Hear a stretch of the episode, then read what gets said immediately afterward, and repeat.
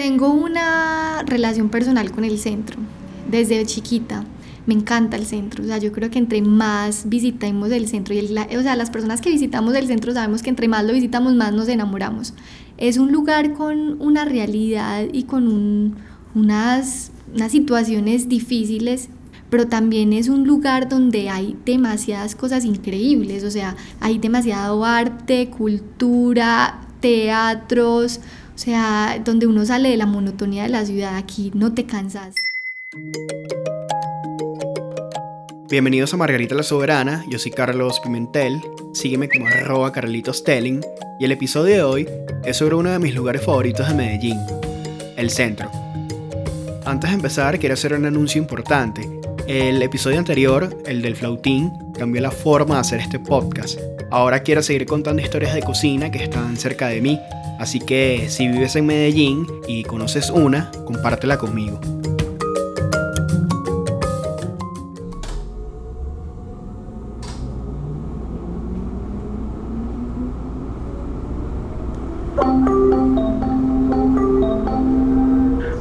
estación Parque de Berrío. Estación... No sé qué tienen los centros de las ciudades, pero me encantan. Crecí cerca de uno en Los Teques y con mi papá muchas veces caminé el de Caracas. Esta estación está ubicada dentro del distrito histórico del centro de Medellín. Cada visita es un nuevo descubrimiento. El de Medellín se parece al Boulevard de Sabana Grande. Quizás no es el lugar más seguro de la ciudad, pero tampoco es el más peligroso. Allí llegan todos, tanto buses como personas. Cada calle tiene su anécdota y, como es de esperarse, es una zona llena de contrastes. Algo que me gusta del centro es que sobran los lugares para comer y siempre hay una opción que se acomoda a tu presupuesto. Al final del Paseo Junín y muy cerca de Versalles, hay una pequeña pizzería que está haciendo la diferencia desde hace dos años. Se llama Rusto Pizza y esta es su historia. Ajá, cuéntame. ¿Qué pizzas ofrecen? Bueno, nosotros somos una pizzería a la romana. Nuestras pizzas eh, a la romana quiere decir que la masa es más gruesa, la base es tostadita, es crujiente, deliciosa. Em, nosotros acá en exhibición las tenemos eh, precocidas, van al horno dos minuticos, donde gratina totalmente el queso y están listas. Tenemos porciones desde 2.900 hasta 5.900.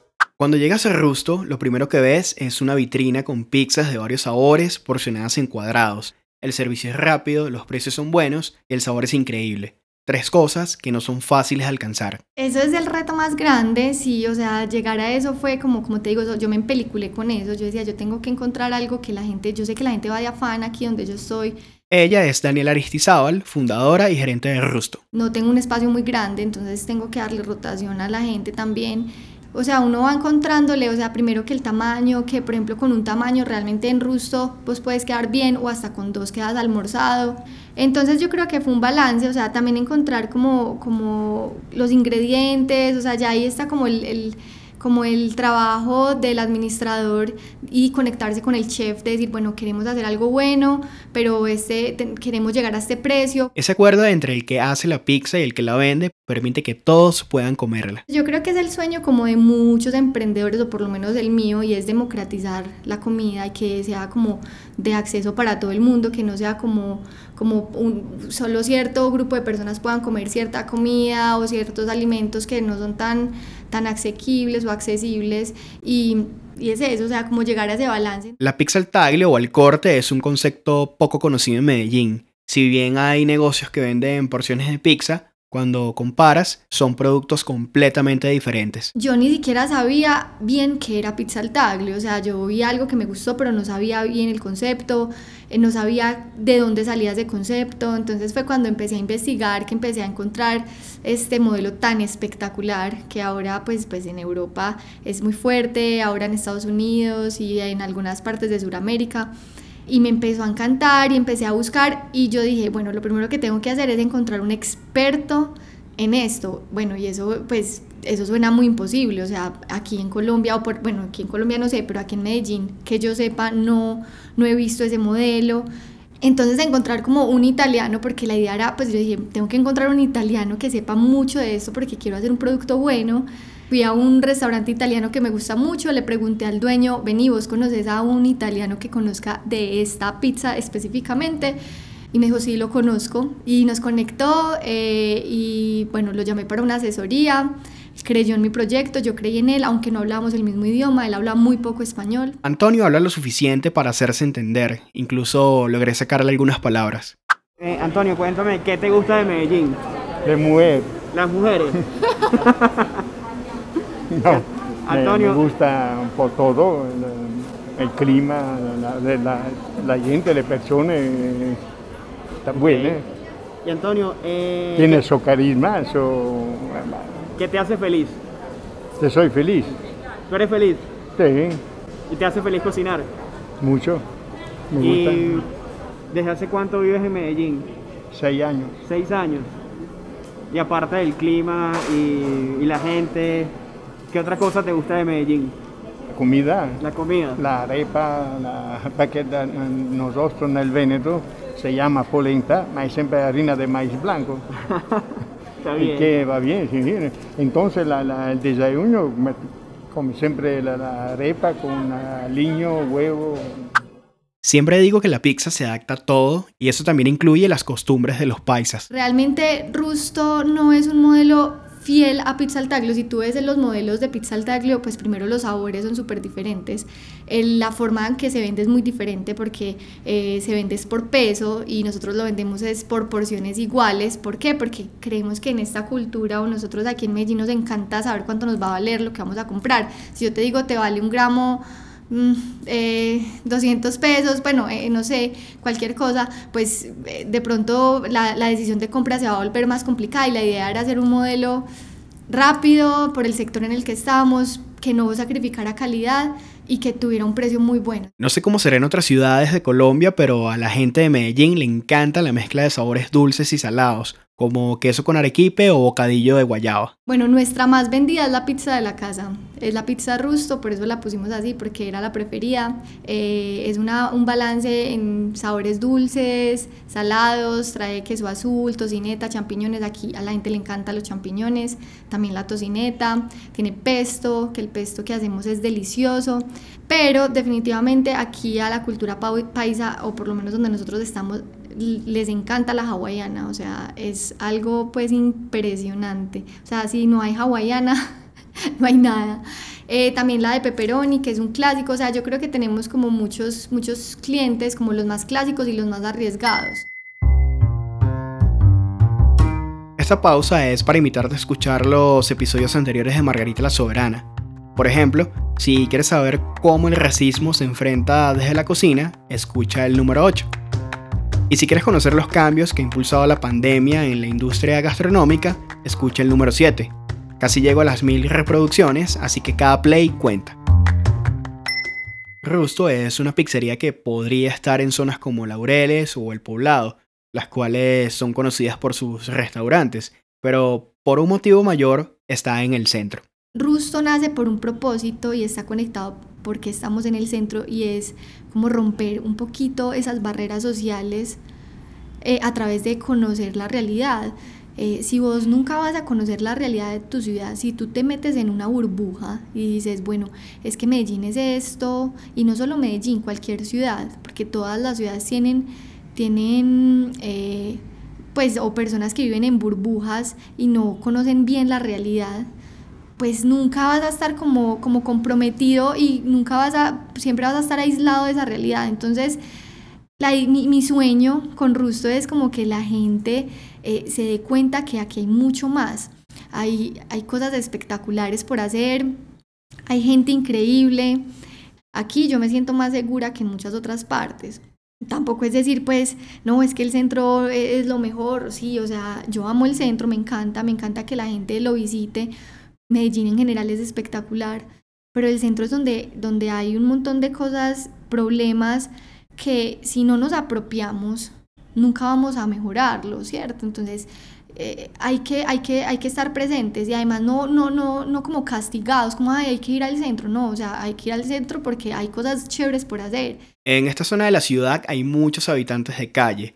Esta realidad hace parte del día a día de Rusto. Yo creo que mm, hay situaciones que son difíciles de manejar, pero todo parte desde la empatía, o sea, también como que, bueno, o sea, hay demasiados eh, habitantes de calle, pero entender que ellos también pues hacen parte de este, de o sea, hacen parte de esto, yo no puedo decir qué bueno que no estuvieran, no, o sea, hacen parte de esta realidad que es difícil de pronto para nosotros manejarlo porque, eh, pero yo digo que todo parte desde la empatía, yo creo que también nos hemos acostumbrado a ser un poquito indiferentes, eh, como mirar a los ojos, eh, decirle no, en este momento no. Eh, pues, por ejemplo, yo, eso es algo personal, yo, por ejemplo, no apoyo el tema de dar dinero. Creo que eso es como validar ese comportamiento pero yo digo que también no ser indiferentes, no mirar a nadie por debajo ni por encima, o sea, realmente mirarnos todos a los ojos y decir, te tengo que decir no, no, hay veces, yo creo que es como a la gente le da miedo o, se siente como intimidada o yo digo que, que, que también estar preparados para, para ayudar a la gente de la forma que uno quiera ayudarla. Ante las condiciones excepcionales que enfrenta el país, durante los primeros meses de la pandemia, que fueron los de mayor incertidumbre, la mayoría de los negocios actuaron para salvarse a sí mismos. Como presidente de la República y junto a todos los ministros del gabinete, hemos tomado la decisión de decretar el estado de emergencia. Mañana anunciaré el conjunto de medidas económicas que acompañarán esta emergencia. Pero además de eso, Rusto hizo algo por los vendedores ambulantes de Junín. Eso es un tema que yo no hablo mucho, o sea, yo obviamente pues abrí la conversación en redes sociales públicamente, pero después de eso no, no, he, no he vuelto a hablar mucho del tema. Fue algo muy personal. Realmente, pues yo me muevo en el centro desde hace muchos años, 20 años, por mi familia que han trabajado acá. Entonces, yo sentí como que cuando empezó como todo el mundo a cerrar, o sea, yo creo que todos los emprendedores, empresarios, entramos a colapsar en un estrés, ¿qué vamos a hacer? Tenemos empleados, tenemos gente, pues un montón de compromisos. Y a mí, obviamente, pues eso también me preocupó, pero yo un día me levanté cuando eran esos días como ya íbamos a cerrar, que yo decía, ¿qué es lo que a mí me tiene como tan agobiada? Y era que yo me levantaba y yo llegaba a trabajar todos los días y yo decía, ¿qué va a pasar con Martica? ¿Qué va a pasar con, con el de la lotería? ¿Qué paso todos los días y lo veo ahí? ¿Qué va a pasar con esta gente? Algo tengo que hacer. yo, yo tengo la oportunidad de estar aquí, de, veo una realidad que muchos no ven y tengo que amplificar el mensaje. A mí me dio mucho susto porque también era exponerme mucho y yo digo, bueno, esto es una marca, pero yo, yo un día salí y dije, voy a hacer una lista, voy a pasar por todo Junín o por donde me encuentre a personas que, que trabajen eh, de manera informal y que viven del día a día y les voy a preguntar, venga, quiere que le ayudemos. Yo, yo no sé, yo, yo no tengo los recursos porque pues obviamente yo soy emprendedora y también tenía que sacar adelante otras familias y otros compromisos, pero yo voy a buscarme quién lo haga y, y, y, usted le interesa, deme su número, deme su teléfono, su número de cédula, dónde vive, cuál es su historia, qué hace usted. Muchos los conocía, otros no los conocía. Y así fue, entonces recolecté esas historias que al final pues yo ese día lloré pues porque bueno soy sensible pues a morir y me tocaron demasiado, pues, y yo dije, increíble, ellos me enseñaron a mí la fortaleza que tenían ellos, Carlos, yo estaba, yo creo que más preocupada por ellos que ellos, ellos tenían una fortaleza, obviamente tenían preocupaciones, pero ellos tenían como una, un positivismo arrollador. Según Telemedellín, por el centro de la ciudad pasan 1.2 millones de personas todos los días, así que en condiciones normales diría que sobran los clientes. Pero llegó la pandemia y a muchos nos tocó quedarnos en casa por meses. Así que para seguir a flote, Rusto ajustó su modelo de pizza de paso al nuevo escenario. Yo creé ese producto porque quería que fuera algo más de conveniencia, eh, que el cliente llegara, consumiera, pidiera, pues no tenía que ver carta, llegara, escogiera, pagara y en dos minutos tenía la pizza en el horno. Eso es casi pues un modelo de conveniencia. Ahí nos dimos cuenta y yo conocí mucho más del modelo. O sea, yo creo que me, yo creo que hay veces uno como emprendedor se mete muchas cosas en la cabeza. Uno como que cree que lo que uno se le ocurre es. En esta oportunidad nos dimos cuenta que Rusto es de conveniencia, pero también tiene una oportunidad enorme como, como en, eh, una versión un poco más más de experiencia, donde se pueden crear otros productos, eh, donde yo decía, no es que Rusto es para todo el mundo, porque yo decía, aquí se puede sentar desde Martica, la que vende chicles, hasta el ejecutivo o cualquier persona. Y así pasa, así se sienta mucha gente, pero definitivamente me di cuenta que Rusto no, no, no nosotros no estratificamos, o sea, no importa ni eh, no, qué estrato 1, 2 o 5, 6, no, o sea, ese, ese no es mi segmento de mercado, mi segmento es gente que quiera probar cosas diferentes, que tenga la mente abierta probar cosas diferentes, no importa eh, el resto, edades, nada. Eh, entonces yo descubrí eso que yo no lo tenía muy definido. Yo creía que Rusto era para todo el mundo y no, definitivamente no es en vano lo que a uno le enseñan en la universidad y hay que segmentar. En Rusto la masa es gruesa y cuando llega al punto de venta ya ha pasado por un proceso de precocción. Esas características la hicieron perfecta para los domicilios. Con apenas dos minutos de horno, el queso se funde y la pizza queda crujiente y esponjosa. El reto fue empezar domicilios propios, acomodar nuestro producto a que les llegue en casa bien, nosotros estamos en el centro, aquí vienen personas del norte, sur, oriente, occidente, o sea, aquí nos encontramos todos. Entonces, como estamos en el centro y todo el mundo ya estaba en su casa, es decir, que nuestra clientela estaba en todas partes de la ciudad, cómo llegarle a todo el mundo y que el producto llegara bien. Al principio del episodio dije que Rusto queda al final del pasaje Junín. Esta vía es especial para los medellinenses. Fue trazada en el siglo XIX por el ingeniero inglés James Tyrrell Moore y gracias a los comerciantes que se establecieron allí, tiene su propio verbo, juninear.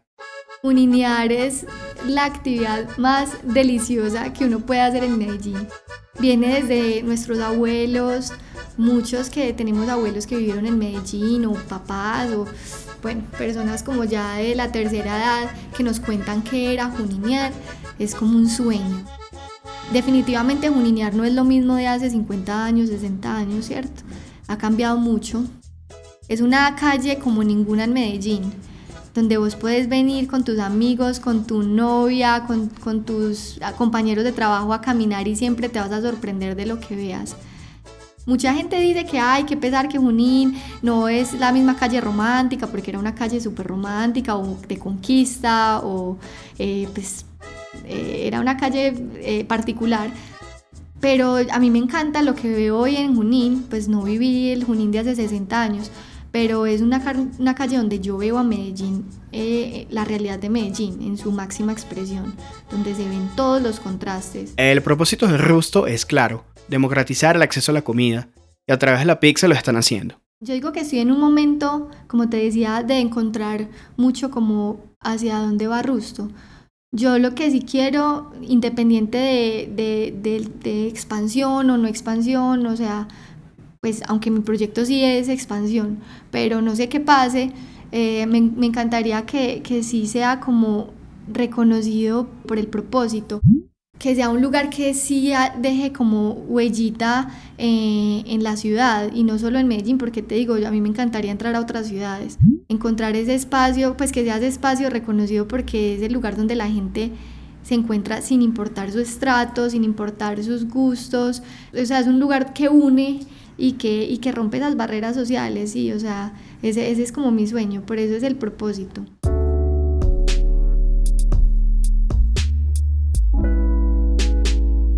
Siempre he creído que una parte de lo que soy es por la comida que probé en el pasado, y aunque he viajado poco, con el sentido del gusto he ido a lugares muy lejanos y eso me ha abierto la mente. Comer algo nuevo no debería ser un lujo o un sueño, por eso una porción de pizza al taglio, que cuesta menos de 2 dólares y se vende en un lugar clave de la ciudad, nos está diciendo que es posible encontrarnos. Ahora te invito a ir al centro, allí se pasa bueno y se come sabroso. Mi nombre es Carlos Pimentel, sígueme como arroba Carlitos Telling, y si te gustó este episodio de Margarita la Soberana, compártelo para que otros lo escuchen. Gracias a Daniela por dejarme contar la historia de Rusto Pizza.